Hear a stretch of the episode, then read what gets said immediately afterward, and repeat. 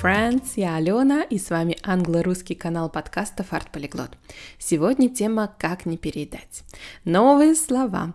Enormous – огромный, pleasure – удовольствие, chocolate bar – плитка шоколада, innocent – невинный, bread loaf – батон хлеба, to starve – голодать, a satiety – насыщенность, насыщение – Okay, food is an enormous pleasure, but at the same time, it's the hardest thing to control. You know well what I'm talking about, right? You just start with one piece of chocolate and suddenly you finish the whole bar, and it's the most innocent example. I can share with you a lot of stories about triple Big Macs in one meal and the whole bread loaf with 500 grams of mayonnaise. So, are you any ways to help with this problem? Definitely. Here we go. First, plan your meals ahead. If you make your choice while you're starving, absolutely you will make the wrong choice. So, plan what, when, and where you're gonna eat today. Second, avoid eating while working. When you're concentrating on your job, it gets really easy to grab a double portion and miss the sense of satiety. Three, drink more water. That's simple. Very often you're just thirsty, not hungry. Four, take magnesium supplements. The lack of this element sometimes makes us overeating badly. Five, ask someone else to shop for you and put on the list only whole, not processed food.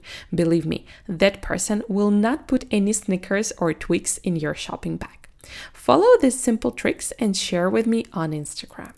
Теперь медленно. Food is an enormous pleasure. But at the same time, it's the hardest thing to control. You know well what am I talking about, right? You just start with one piece of chocolate and suddenly you finish the whole bar. And it's the most innocent example.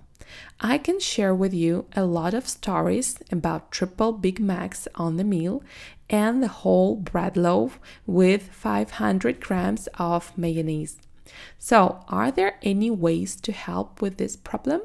Definitely, here we go. First, plan your meals ahead. If you make your choice while you are starving, absolutely you will make the wrong choice.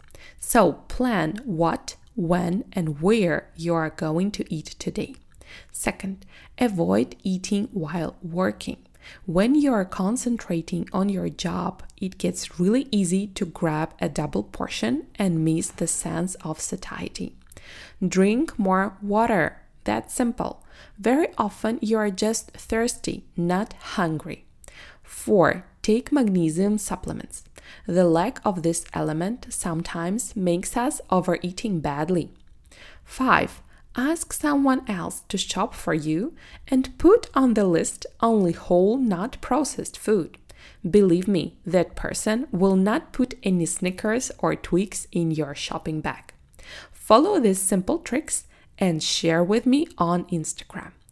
Прослушайте этот трек несколько раз, чтобы польза от аудирования была максимальной. Увидимся в Instagram.